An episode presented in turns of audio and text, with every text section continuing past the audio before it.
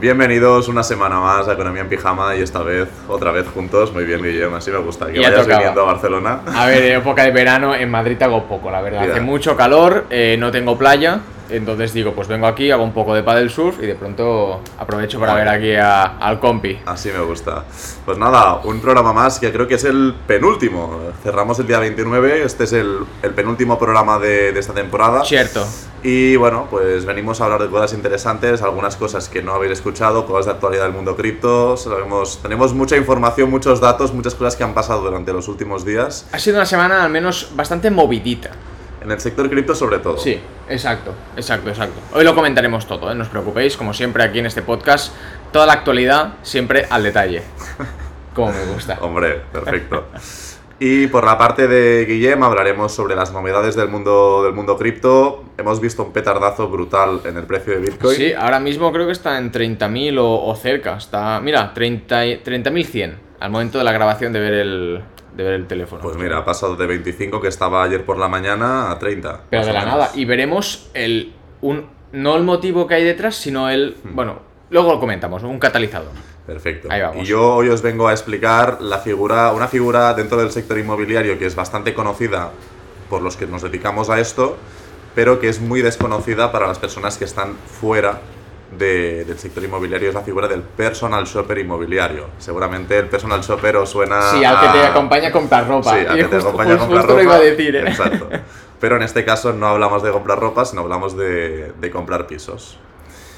Y de esta forma veremos qué diferencias hay, ¿no? Porque en, en ocasiones vemos como la figura del personal shopper inmobiliario se confunde con la figura del agente inmobiliario y son figuras totalmente diferentes. O sea que hoy explicaremos cuáles son las diferencias y cómo a vosotros os puede ayudar un personal shopper inmobiliario en vuestras inversiones o incluso en la compra de vuestra vivienda habitual. O sea que hoy hablaremos de todo esto y todo lo que Guillem me pregunte también, pues bienvenido sea a Ahí aclarar estamos. todos los conceptos de los que tratamos. Dicho esto, Guillem, Antes de empezar. ahí, ahora, te- Ah, iba a recordar sí, yo, sí, ¿eh? sí. Penúltimo programa de temporada, ya estamos, ya, ya- ya sabemos lo que tenemos Para que la hacer. temporada 3 ya vamos a ser algo como casi que siempre ya no se nos va a olvidar, o sea, poco a poco. Eh, como siempre, nos podéis seguir en redes sociales, tenéis aquí, en- si estáis viendo esto en YouTube, las tenéis aquí arriba, si estáis escuchando desde cualquier otra plataforma de audio, Spotify, Evox, Mm. Amazon, lo que sea, eh, cryptoboy.btc en Instagram y Julia en...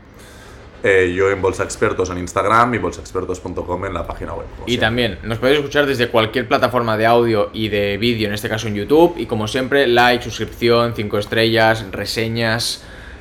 Todo lo, todo lo que se os ocurra que pueda ser positivo y que pueda aportar, dar feedback, eh, siempre es bienvenido, ya lo sabéis, y que aquí no muerde nadie. Así que, Bueno, bueno, no muerde nadie, depende, ¿eh? Bueno, depende, cuidado, depende cuidado. de qué temas tratemos, porque aquí hay algunas veces que nos ponemos de un poco de mala hostia, depende del sí, tema, ¿eh? aquí sí. Bueno, yo estaba pensando en otro tema, pero bueno, no, es- no- no es este podcast, es de, a lo mejor de, de- de otra temática.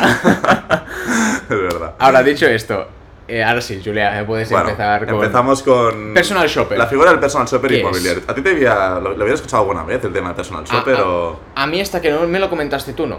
Vale. La verdad, o sea, yo sí que tenía, pues lo que te he dicho, la idea de, oye, mm, me acompañas a comprar ropa, a tener mi estilo tal, pero a, ni- a nivel inmobiliario no, hasta Vale. que me lo comentaste tú. Vale, pues bien, vamos a hablar de la figura del personal shopper inmobiliario, pero antes vamos a definir muy bien cuál es eh, la figura del agente inmobiliario, ¿no? El agente inmobiliario sí que es la persona que conocemos toda la vida que se dedica al sector inmobiliario y cuando vamos a comprar un piso nos ayuda en el proceso de compra, ¿no? O si nosotros tenemos un piso para vender, es la persona que ayuda al vendedor a encontrar comprador, es, el- digamos el agente que cruza oferta y demanda a un precio de mercado X que acuerdan pues tanto el comprador como el vendedor. La pregunta es, ¿de quién cobra la comisión el agente inmobiliario? Pues bien, eh, normalmente, y digo normalmente porque hay algunas empresas que hacen excepciones y también compra, ah, cobran la comisión al comprador, lo más habitual es que el agente inmobiliario cobre la comisión al vendedor.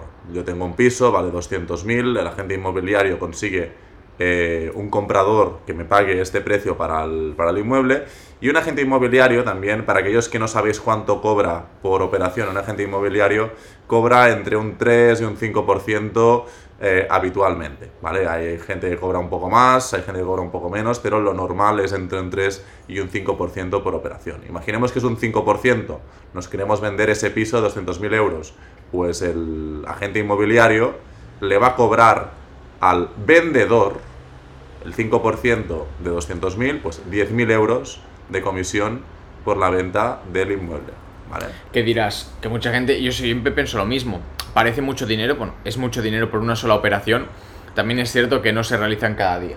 Exacto. A, a ver, a no ser que seas un, un profesional y estés ahí 24/7, pero sabemos que los pisos suelen tardar bastante, primero en encontrar un, un comprador interesado, luego la fase de negociación de arriba abajo, luego todo el proceso de arras, que sería cuando ya pagas un adelanto y ya fi- como que reservas el, el- Sí. el- el inmueble, y luego el proceso hasta que se compra, que ¿cuánto Bueno, es? Desde de- arras hasta que se... es un- un Después, mes. a ver, claro, desde arras hasta que, si necesitas financiación, hasta que te conceden la financiación, a ver, las arras suelen tener una vigencia de tres meses prorrogables Tres, vale. o vinculadas a la financiación. Con lo cual, claro, es un proceso que si vendes el piso rápido, cuatro, cinco, seis meses no te los quita nadie, ¿vale? Recordemos que la- el- el- el- los inmuebles es, es un activo que tiene muchas ventajas, por eso aquí pues eh, invertimos en inmuebles, pero también tiene algunos inconvenien- inconvenientes y es que es un activo poco líquido, que significa que si tú quieres convertir un piso en dinero, tarda un tiempo. Sí, que no va a ser de hoy para mañana. Normalmente para la venta de un piso, sin esté a precio de mercado, un poco por encima del precio de mercado y se negocie por parte del comprador, puedes tardar entre desde que se inicia el proceso de negociación hasta que se cierra y vas al notario y firmas el cambio de nombre del piso, eh, puede pasar tranquilamente 6, 9 meses en condiciones normales. Los, profesional- los profesionales que se dedican a comprar pisos, reformarlos para luego venderlos, pueden cerrar este proceso en 4 o 6 meses. eh, es un periodo también rápido, pero bueno, es un poco más avanzado teniendo en cuenta que también reforman ese piso. ¿no? Entonces tenemos claro que es un agente inmobiliario. Un agente inmobiliario es el agen- el agente de la inmobiliaria toda la vida, el que se dedica a cobrar esa comisión, ayudar al, vendedor a vender ese, ese piso y por lo tanto cobrar una comisión por esa, por esa venta. Pero el personal shopper inmobiliario no tiene tanta relación con el vendedor y se dedica exclusivamente a ayudar al comprador. Y cuando hablamos de comprador hablamos tanto de inversores como de personas que quieren comprar su vivienda habitual. Es decir, al final el personal shopper inmobiliario es una persona que su papel principal es la de ayudar a esa persona, al, al comprador, que muchas veces pues, no es un experto en el sector inmobiliario, tanto si invierte como si quiere por la, la primera vivienda para comprar a buen precio, quiere una buena oportunidad, este personal shopper lo que se encarga es de detectar buenas oportunidades en base a las demandas del cliente, negociar el inmueble al precio de mercado. Hay muchas veces que los propietarios quieren vender su piso y sobrevaloran mucho el precio a vender de su piso y nunca lo venden. Por lo tanto, es importante tener eh, la ayuda de un agente inmobiliario por la parte del vendedor y después por la parte del comprador un buen personal shopper inmobiliario que es una figura que en Estados Unidos está muy consolidada, prácticamente no se concibe una operación inmobiliaria en Estados Unidos sin la figura por parte del comprador del personal shopper inmobiliario que te ayuda a negociar eh, el precio de un piso. Imaginemos el ejemplo que he puesto antes, ¿no? un piso de 200.000 euros. Realmente hay pisos de 200.000 euros en el, en el mercado en Idealista, Fotocasa, Vitaclia que si tú lo negocias bien, si tú sabes negociar correctamente, lo puedes sacar por 150, 160 mil euros. Y estamos hablando que esta diferencia de 40, 50 mil euros Hombre, de aumenta, rebaja, aumenta mucho la rentabilidad luego, o claro, sea... o sea, si es para inversión, aumenta la rentabilidad. Y si es para vivir tú, te ahorra mucho dinero. En cualquier de los casos, te ahorra mucho dinero. Pensemos en cuántos años una familia normal en España tarda para ahorrar 50.000 euros. Bastante. Li- literalmente, si tú contratas a una persona sobre inmobiliario y eh, te negocia a este nivel, y he visto casos, de hecho yo he, he cerrado operaciones con estos porcentajes de, de rebaja, con el 20-30% de rebaja respecto, respecto a precio de mercado, ¿no? Claro, si tú consigues rebajar 50.000 euros el precio del activo, digamos que tu servicio se paga solo, Sí. ¿vale?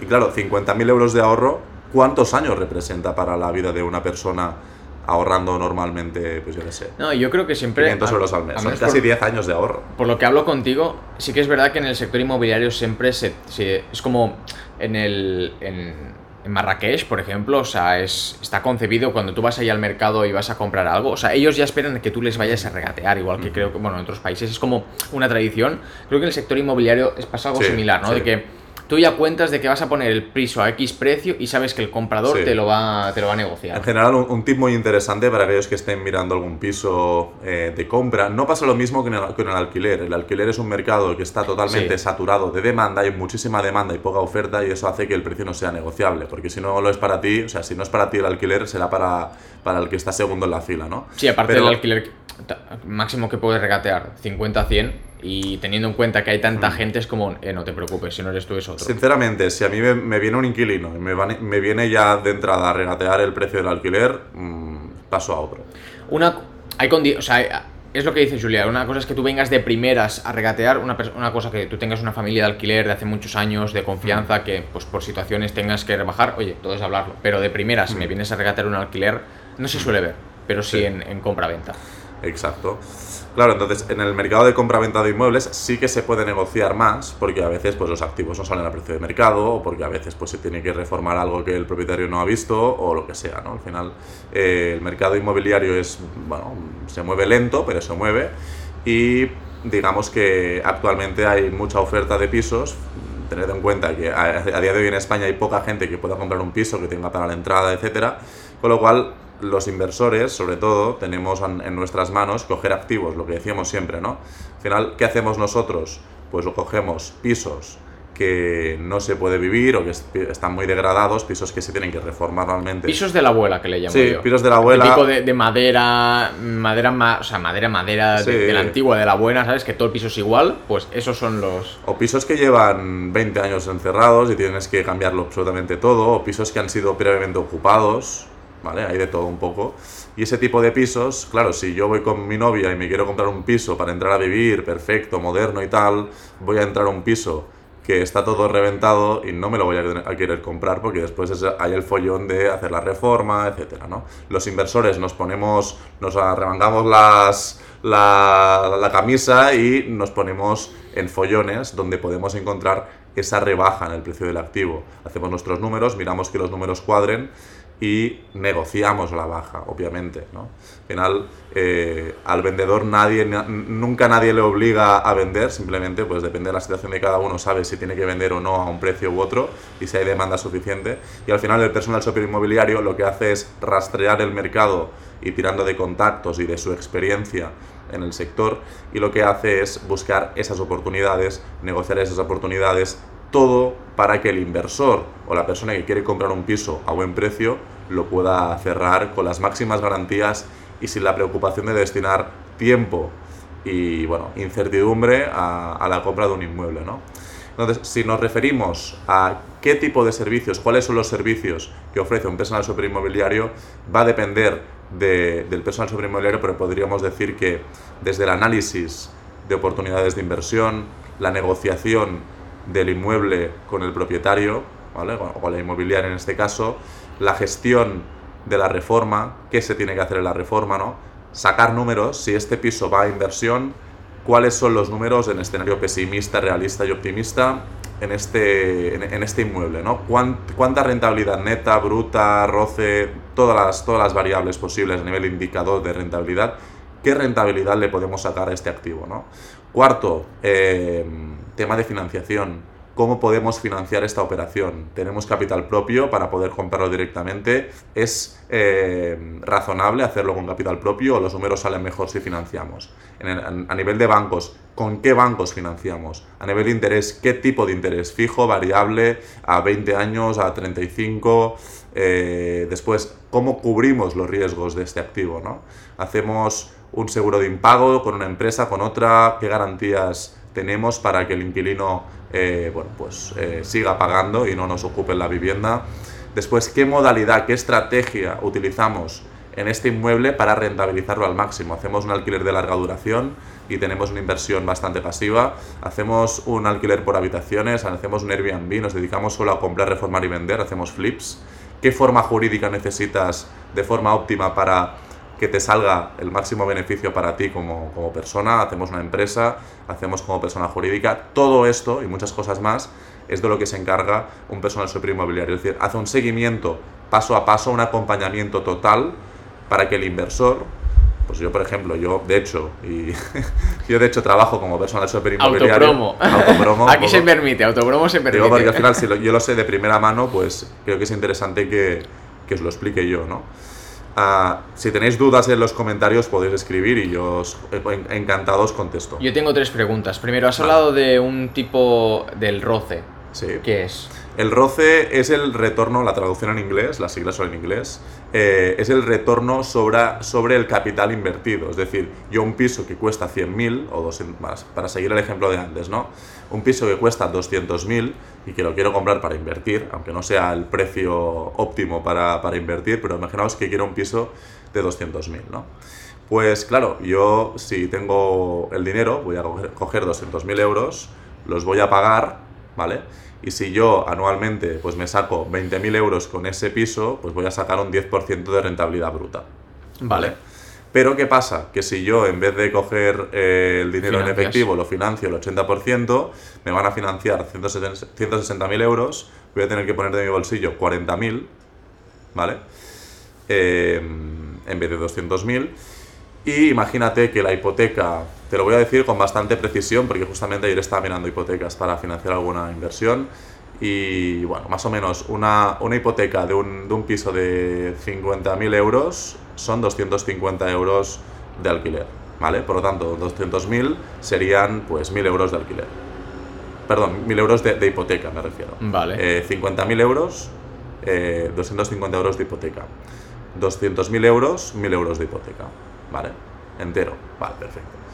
Pues, eh, claro, si, si tengo 1.000 euros de, de hipoteca, hago un alquiler por habitaciones, un piso de 200.000 euros en las zonas que yo compro pisos, es un piso muy grande. Bastante. ¿Vale? De 5 habitaciones, pongamos. 5 habitaciones, le pones unos 300 euros por habitación, 300 Mil- por son 5, mil. 1500, tenemos pues 500 de 500 profit. euros brutos de beneficio, 500 por 12 son 6000, con lo cual hacemos números rápidos, antes hemos, hemos dicho que sacábamos, pues si le sacábamos 20.000, que ya sería bastante, o sea, de 200.000 le sacamos 20.000 y es el 10%, en este caso, si solo hemos puesto eh, 40.000 y realmente tenemos 500 euros, hacemos bruto, no nos vamos a entretener mucho, 500, 500 por 12 son 6.000, ¿vale?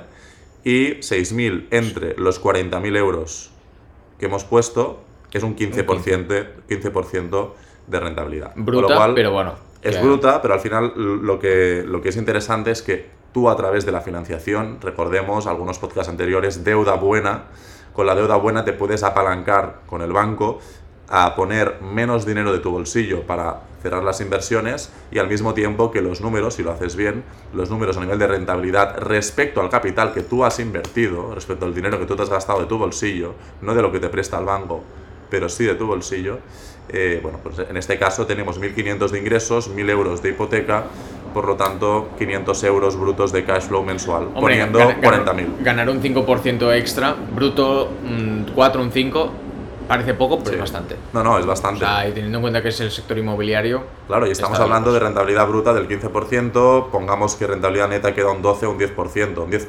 12% solo vía la renta. Después tendríamos que tener en cuenta cuánto nos ha costado el activo y cuál es el valor real de mercado. A lo mejor le hemos sacado un 20% de revalorización con la reforma o un 30%.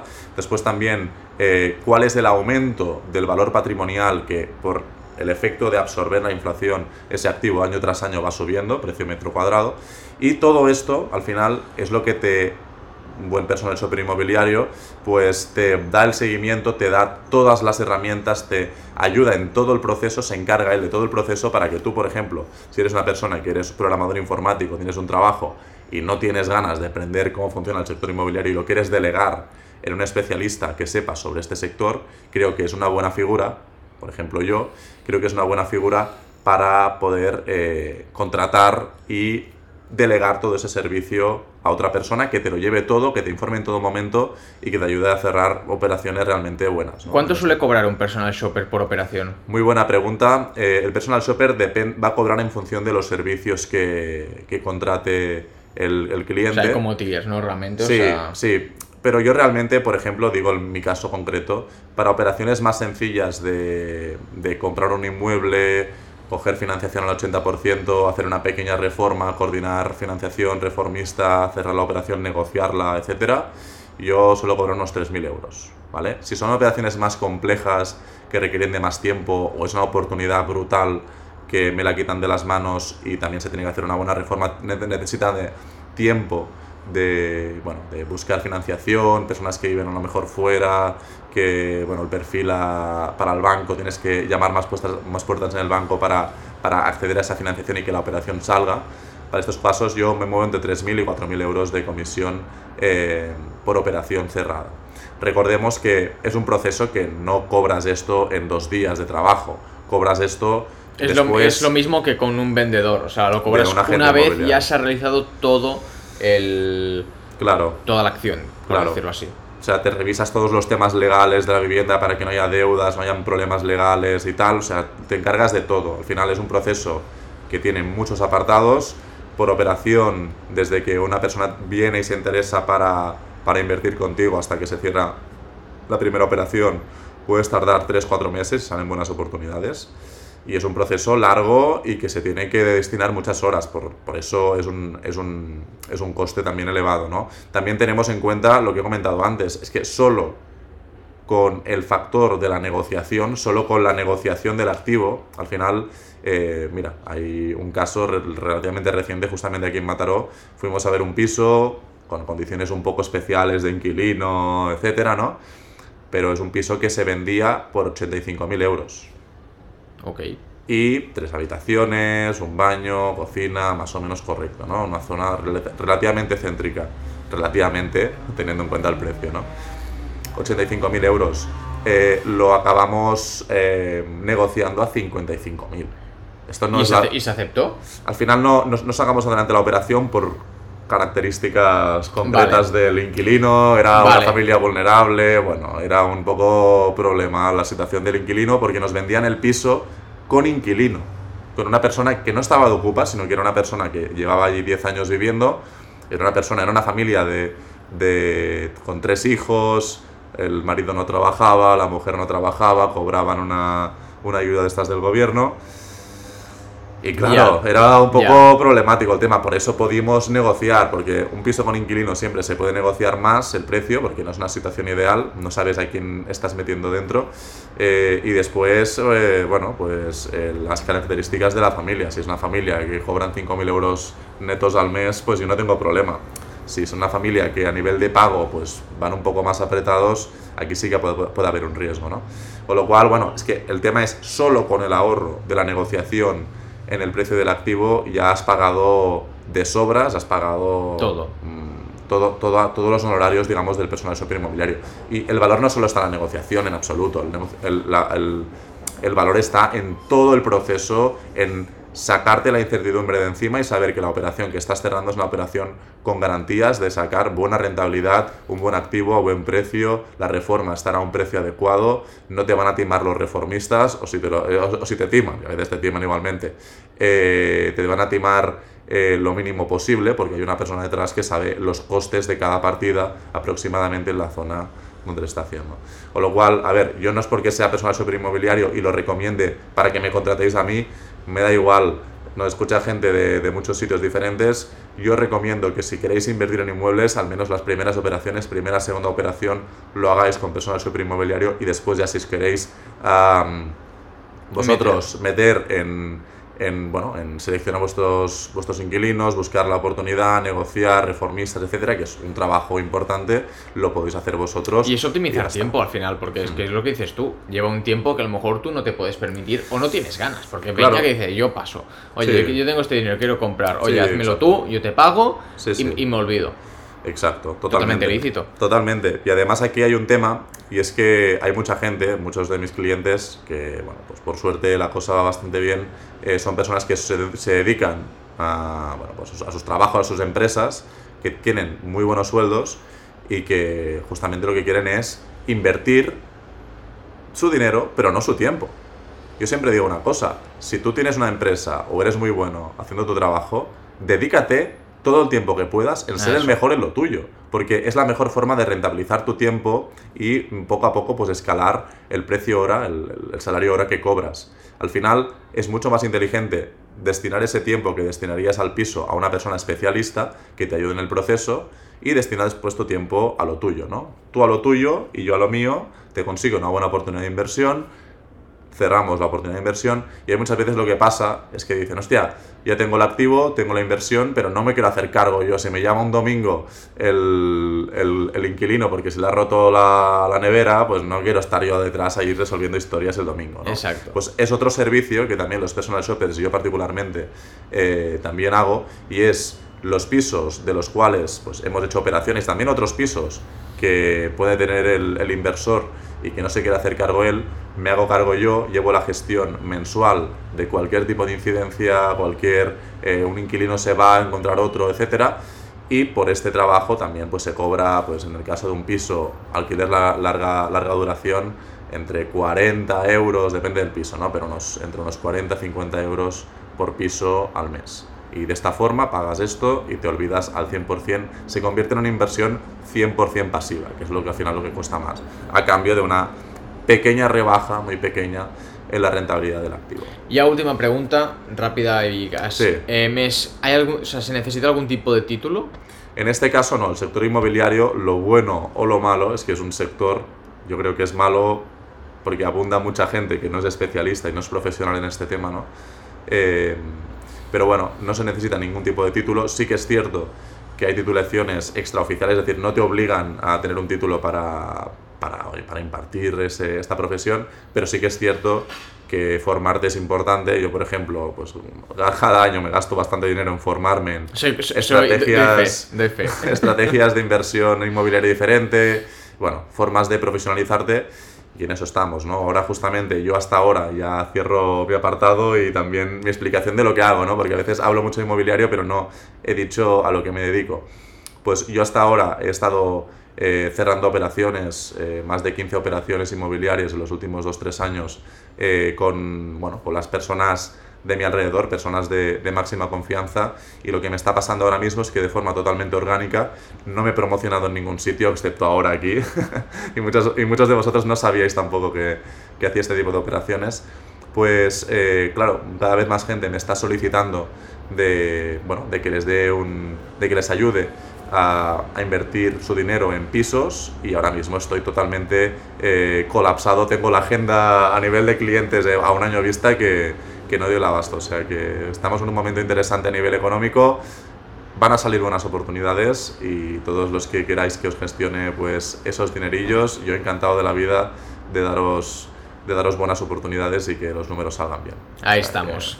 Bien, Pues bien. nada, buen, buen auto, bro. Me ha Sí, gustado, sí, me ha no, no, gustado. no, yo creo que es interesante ¿eh? la figura del personal shopper Totalmente. inmobiliario. Y aparte y- es una cosa que es lo que has dicho tú, que no se conoce. O sea, que aquí Exacto. y a lo mejor alguien se inspira y dice, hostia, pues me quiero meter, ¿sabes? Quiero también empezar. Pues Sí. bienvenido sea, ¿no? Eso es. Eh, todo es todo es meterle. Bueno, pues ahora vamos a las cosas importantes del mundo cripto, que yo tengo ganas, porque yo siempre que veo que Bitcoin sube mucho, baja mucho, le pregunto a Guillem. Ayer no le pregunté, pero hoy ¿Por sí que te me, pregunto. por qué me veías hoy? Exacto. Entonces, ver. Guillem, ¿qué está pasando con el mundo cripto? Vamos- Que está el mercado loco. Vamos a lo primero lo más importante, ¿vale? Tenemos Sí. Bitcoin en 30.000, o sea, ha hecho una subida parabólica en las últimas horas, o sea, es que realmente en nada, o sea, en, en un dos días ha hecho una subida de los 26, 25 a los 30.000, ¿vale? Hombre, Ha subido un 20%, ¿no? Sí, de, de gratis. O sea, realmente a nivel técnico, no sé si, bueno, sí, sí que se acerca a una zona, se acercó, se, se estaba acercando, bueno, está en una zona interesante, justo desde mayo, no, perdón, desde abril, que no tocábamos los 30.000, ¿de acuerdo? Eh, pero bueno, ¿qué pasa? ¿Por qué ha habido esta subida repentina, no? No hay un, bueno, mm, no he encontrado un motivo que digas un catalizador clave, pero sí una cosa muy interesante que podría ser no una noticia catalizadora, pero sí el, la money printer, ¿vale? O sea, la impresora del dinero. Y es que sabemos que últimamente ha habido bastante, eh, mm, ¿cómo lo diría yo? Problemas con algunas stablecoins, con USDT, pues como lo de siempre, pero nunca baja. USDC algo pasado. También tenemos el BUSD que se dejó de emitir y va perdiendo capitalización de mercado. Y de pronto, si no recuerdo mal, fue ayer o antes de ayer, hace pocos días, Hay una stablecoin que se llama TrueUSD, que es TUSD. La verdad yo nunca la he usado, sinceramente. Eh, porque no me había llamado la atención hasta ahora. Pero de pronto eh, se, se emitió, es decir, se imprimieron mil millones de golpe de la moneda.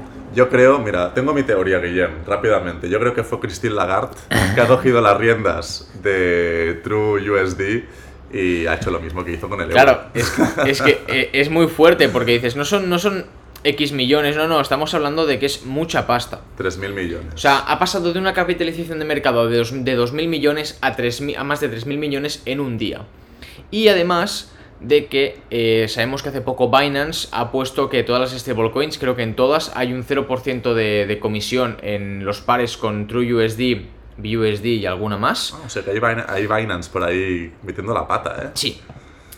Vamos un poco a ello, ¿vale? Yo no ni, ni, ni, ni afirmo ni... Presuntamente, Claro. presuntamente está Binance detrás de El tema está en, en- en por qué han imp- impreso mil millones. Pues no, no lo sé, porque es una, es una moneda que tú puedes ir a Chainlink, ¿de acuerdo? O sea, los oráculos de Chainlink te dicen si está vaqueada, por qué, o sea, te dan información real, ¿no? Pero no hay, un, no hay ningún tipo de información con respecto a... eh, bueno, sí, o sea, al menos yo he visto el informe de, de te dice que tienen 3.000 millones de, en assets, pero no te desglosan en qué, ah, lo de siempre, ¿no? Hasta hace unos años, igual que pasaba con USDT, pues lo mismo pasa con TrueUSD, al menos lo que yo he estado viendo. No hay un informe que te diga, pues mira, tienen esto en líquido, esto en, papel comercial y esto en no sé qué. No, al menos lo que yo he visto en Chainlink, no.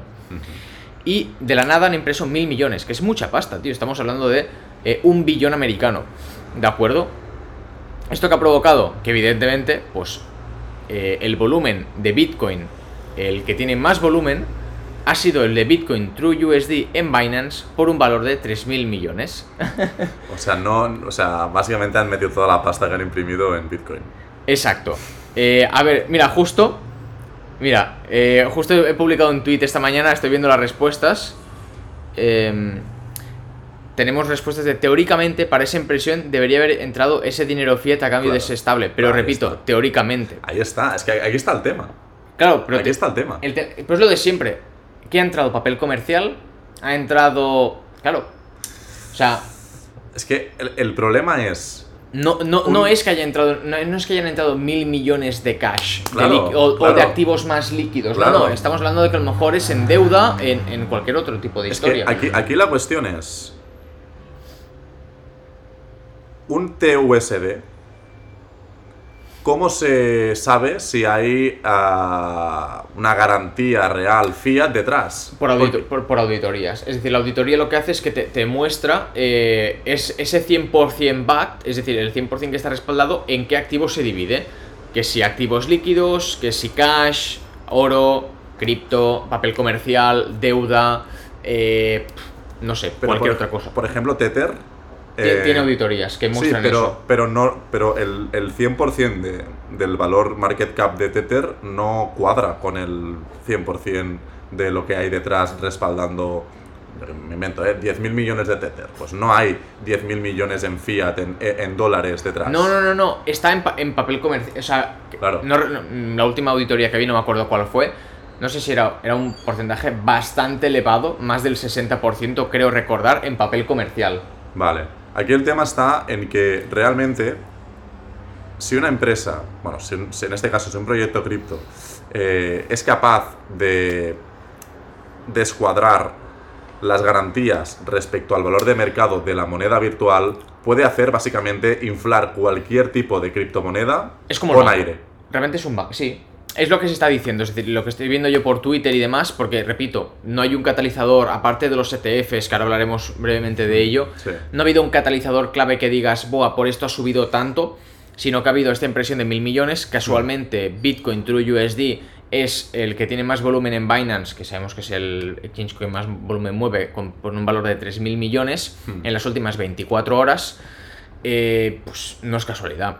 Eh, por- y es lo de siempre, ¿no? Mm, Piensa mal y acertarás. Hostia, de pronto sube a 30.000, de pronto de un día para otro se imprimen mil millones y qué casualidad que el- lo que tiene más volumen justo ahora mismo es el par True USD y no he mirado las otras este, las otras este, em, altcoins, pero probablemente Mm. haya un gran volumen con el, True- con el True USD detrás y que se utilice más del 50% del volumen, o sea, del, del, cap de, de True USD se utilice en Binance para Bitcoin True USD.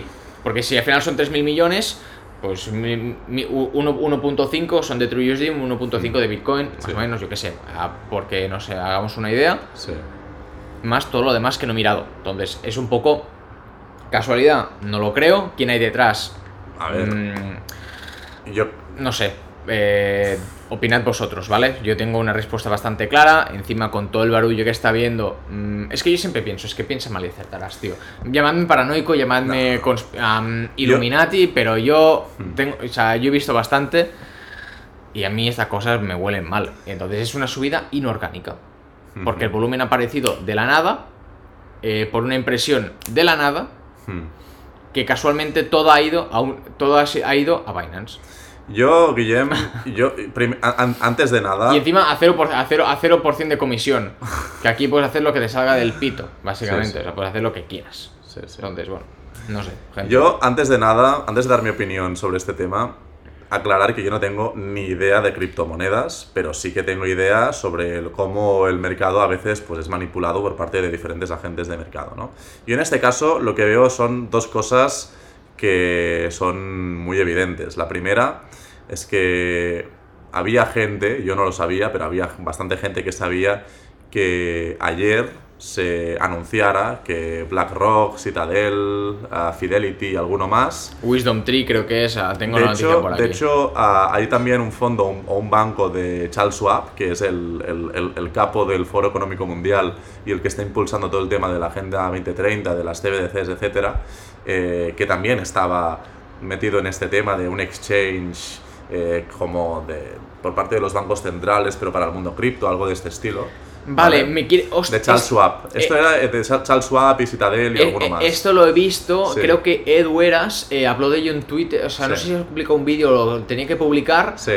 hablando de ello, que era como el primer exchange aprobado por la SEC, bueno, una, cosa, una, una cosa muy rara como que, hostia, Exacto. Entonces, aquí tenemos varias cosas. Primero, esta noticia de ayer de que los institucionales del sector tradicional de, de Fiat y los que están eh, con las manos en la masa en el tema de los bancos centrales están creando ya exchange para el sector cripto. Primer punto. Segun- segundo punto. Sabemos que en Estados Unidos es inminente, antes de que acabe 2023, que eh, se implementarán las CBDCs. Y las CBDCs, digamos, simplificando mucho, es como una cripto, pero controlado por, el, por un banco central. Sí. Es decir, que hemos, hablado pierde- de, hemos hablado de ellas en algún episodio. es decir, que pierde toda la gracia de una cripto, ¿no? Porque al final, si tú coges una cripto y la centralizas, lo que está haciendo es perjudicar al, al, al, bueno, al ciudadano, ¿no? En este caso, por un tema de control y privacidad.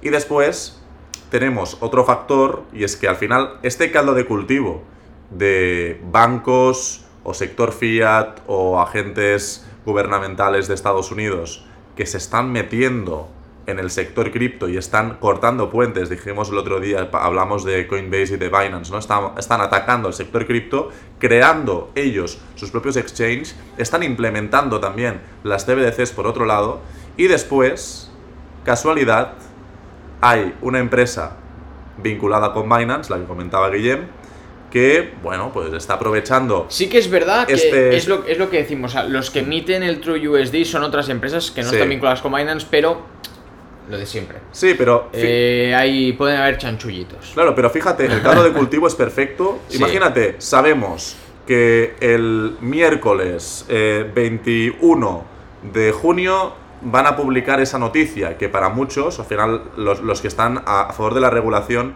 lo que saben es que, hostia, eh, si se regula el sector cripto y los grandes fondos de inversión americanos abren las criptos a todo tipo de inversores, eso va a provocar una inyección brutal de dinero en el sector cripto, Bitcoin a la cabeza, y eso va a hacer subir muchísimo Bitcoin. Yo creo que están jugando con esto y yo personalmente, desde mi ignorancia plena sobre el sector cripto, creo que van a hacer un pump and dump mm, en toda regla. Claro, el tema está en ¿Lo van a llevar más arriba? Tendría sentido. O sea, para mí hacer todo esto para llevar a 30.000 me parece una gilipollez. O sea, Sí. teniendo en cuenta todo lo que podrían conseguir si lo suben un, un- bastante más, ¿no? Sí. Sí que es verdad que todo es como, siempre está todo muy orquestado, tanto lo bueno como lo malo siempre ocurre todo como todo de golpe y de hostia, qué casualidad. eh, y no existen, ¿no? Y lo que ha comentado Julia es muy cierto, de que están como cortando puentes, ya pasó con los bancos Mm. que aceptaban esas pasarelas de pagos, con, o sea, las Sí. transferencias con cripto, está pasando con los mayores exchange, justo ellos se están moviendo para tener estos ETFs eh, de Bitcoin en spot, por lo tanto podrían, podrían comprar Mm. la cantidad que quieran tanto de propio como de otras entidades eh, a través de este ETF. Recordemos que un ETF al fin y al cabo lo que permite es acceder a un activo o una serie de activos sin necesidad de que la parte que está con- de, la parte de- del comprador tenga que almacenarlo, tenga que gestionarlo, sino que se encarga el ETF. En este caso, el que más llamó la atención es el ETF de BlackRock, eh, bueno, los que controlan el mundo, ¿de acuerdo? Eh, bueno, parte de él, o sea, son una, un- gigantes del, del sector financiero y de muchos otros, ¿vale? Y anunciaron que querían crear un ETF de Bitcoin en spot. Tenemos bitcoins de, ET o sea, de ETF de Bitcoin en futuros, es decir, que las, el ETF como tal custodia contratos de futuros, pues estás especulando únicamente con el precio. Cambio un ETF spot lo que permite es que tú puedas comprar directamente a mercado y que tú poseas ese activo. Consecuentemente, el- el- lo que es, los que están detrás del ETF lo custodian por ti, pero tú eres el, el poseedor real al fin y al cabo. Sí. El ETF de BlackRock, eh, la custodia sería a través de Coinbase Custody. Y, bueno, evidentemente ha sido un catalizador muy potente, precisamente porque han dicho que BlackRock lo va a hacer. Vale, pues nos vamos a unir nosotros. El otro día, lo- esto lo hablé en Negocios TV con Sergio, y decía que de todos los ETFs que había lanzado BlackRock, si no recuerdo mal, como que había lanzado como 500 y pico, y solo le habían rechazado uno en su vida. El de Bitcoin, ¿no? No, no, bueno, no, otra, otra historia. no sé cuál era, no me acuerdo. Sí. O sea, me dijo que él, tenían una probabilidad de acierto cuando lanzan estos temas de un 99,8% o una cosa así. Y es como, si BlackRock se lanza a lanzar un ETF en spot es por algún motivo, es porque información tienen. Hemos visto muchos intentos de otras empresas que han lanzado ETFs de Bitcoin en spot y o los han rechazado o los han ido aplazando porque no hay una regulación estricta. Lo que venimos Sí, sí, diciendo sí. desde hace semanas es que la SEC hace así, un poco al aire, dice, vale, pues este sí, este no, esto está mal y esto está bien, en base a un criterio propio, pero no hay una, una regulación definida. Si BlackRock lo hace es por un motivo aparente y es que tienen información que nosotros no. Y esto ha provocado que otras entidades como Valkyria, que también ha lanzado varios ETFs de, de Bitcoin futuros, Wisdom Tree, si no recuerdo mal, también se ha vuelto como a reunir, y también Fidelity, que también es un, bueno, gestor de activos Es uno de los principales eh, gestores, bueno, fondos de, de activos del mundo. mueve burradas de dinero. O sea, no puedes, o sea, no, no sé ni cuántos ceros, ¿vale? O sea, para que os hagáis un poco la idea. Entonces, bueno, veremos qué, qué ocurre con estos ETFs. Yo ahora mismo soy bastante más positivo. Yo siempre creo que un ETF en Estados Unidos de Bitcoin en spot vendrá cuando haya una regulación clara. Porque si no, por eso los, están, los, los han estado aplazando. Porque en base a qué regulación estableces un ETF de Bitcoin en spot si no hay regulación para ello. O sea, mm, no tiene sentido. Entonces, si se están empezando, si, si se están empezando a mover ahora, es por algo, porque que lancen un- que propongan un ETF ahora no significa que se apruebe mañana. Lo mismo que con los pisos, ¿vale? Sí. Es un proceso que tarda tiempo. Así que, bueno, son muchas cosas. Además, Guillem, seamos realistas. Eh, a Binance le interesa que el sector cripto se regule, porque si de, si de repente el sector cripto se regula, se crean estas, estos ETFs por parte de los bancos del sector tradicional y entra muchísima más liquidez en el sector cripto, Binance se va a ver beneficiado de todo Sí, esto. siempre cuando... Coinbase también. Siempre y cuando no pase lo que está pasando ahora, eh, justamente con Binance, y es que, por ejemplo, est- está siendo investigado en Francia desde el febrero de 2022, que también yo lo, lo pensé el otro día, y ¿te acuerdas cuando hablamos de Binance, que la ex, la ex CEO de Binance US empezó a colaborar con Sí, ellos en sí. enero de 2022? Sí, sí, sí. es Pues justo, Francia, la investigación lleva, se está llevando a cabo desde, desde febrero de 2022 y creo que es, creo lo, lo hablé con, en Negocios TV, creo que Sergio me comentó que Europa está colaborando con la SEC en, este, en esta investigación. Sí. A su vez, eh, le han quitado, es decir, ya no se pueden registrar nuevos usuarios en Reino Unido y en Holanda, porque en Reino Unido no recuerdo el por qué, y en Holanda por como que no han conseguido el, el permiso, el VASP, creo que era el, el WASM, que es como, no, sé exactamente lo que es, no, no, me acuerdo, lo leí, pero no me acuerdo el que era.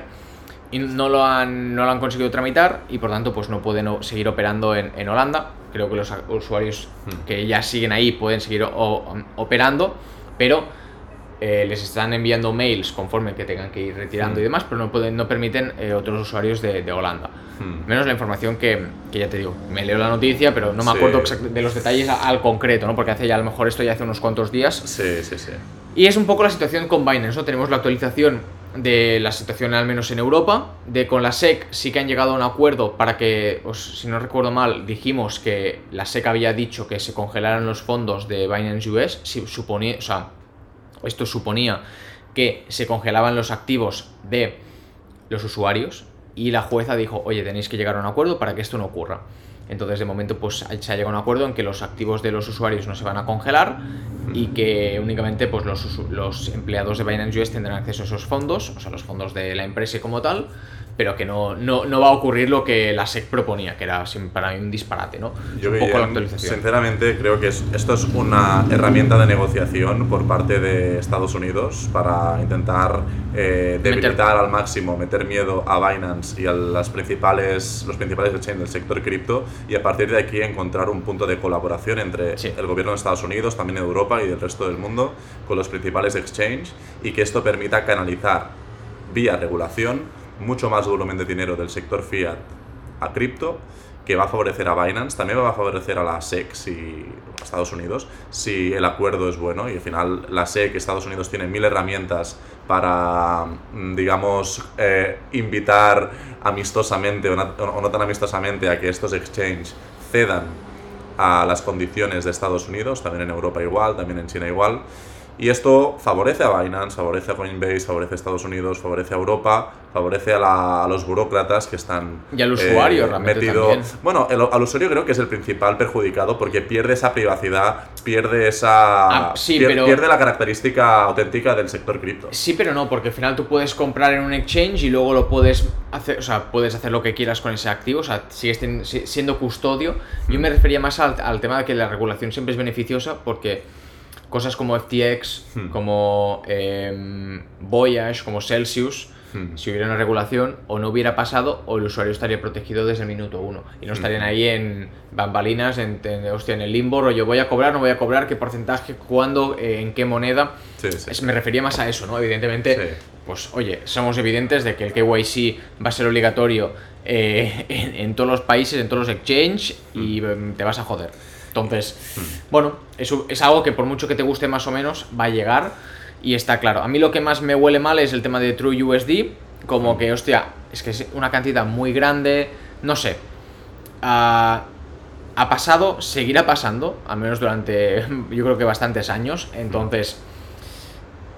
Simplemente pues que seáis cautelosos. Eh, si habéis comprado altcoins en puntos más bajos o Bitcoin, Nunca está de más plantearse una, en base a análisis técnico, pues ver qué zonas son las interesantes, eh, zonas de oferta, zonas de demanda, y ver un poco pues zonas para ir retirando profits, que nunca está de más, recordemos, y, poco más, ¿de acuerdo? O sea, tengo más noticias, pero son un poco más irrelevantes y como nos hemos gastado, nos hemos fumado todo el tiempo hablando de esto, que al final era lo más interesante, por eso he hecho bien en empezar con esta parte, eh, ya las comentaré otro día porque como no caducan, pues ya, ya hablaremos de ellas, ¿no? También, si tenéis más información, porque yo estaba investigando sobre el tema de TrueUSD y demás, en, en internet no he encontrado nada, en Twitter he encontrado algunas cosas, pero mm. lo mismo que os acabo de comentar, todo son teorías, son hipótesis, no mm. está nada claro. Todo presunta, todo lo que hemos dicho, presuntamente. Claro, claro, claro. O sea, el tema de TrueUSD son, son cosas evidentes, lo que se ha imprimido y el volumen, esto lo, lo, he, lo he investigado yo, lo podéis buscar en CoinMarketCap, está ahí el volumen 24 horas. Y luego todo el tema de el por qué se ha impreso, eh, todo eso ya son hipótesis mías de Julia eh, y de usuarios que también he ido viendo en Twitter que al final pues su opinión me parece muy válida. Pero no he visto mucho más, sinceramente. Así que bueno, que cada uno saque su conclusión. Si tenéis más info, me la podéis compartir al privado o en los comentarios del podcast.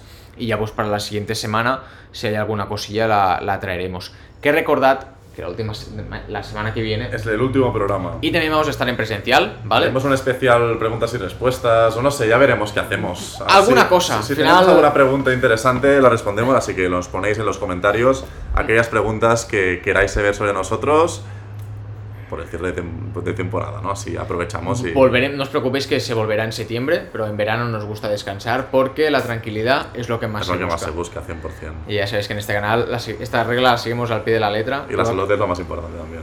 Me la has quitado de la boca. Dicho tío. esto, vamos a, A cerrar algo y a cerrar Ahí el- estamos. Tengo un hambre, tío, que flipas. Pero bueno, Bueno. eh, familia, espero que os haya gustado el podcast de hoy. Como siempre, like, suscripción, 5 estrellas, una, una review, feedback, comentarios, todo es bienvenido. ¿De acuerdo? Nos podéis seguir en redes sociales y nos vemos la semana que viene. Hasta la semana que viene. Un abrazo. Vámonos, Guillermo.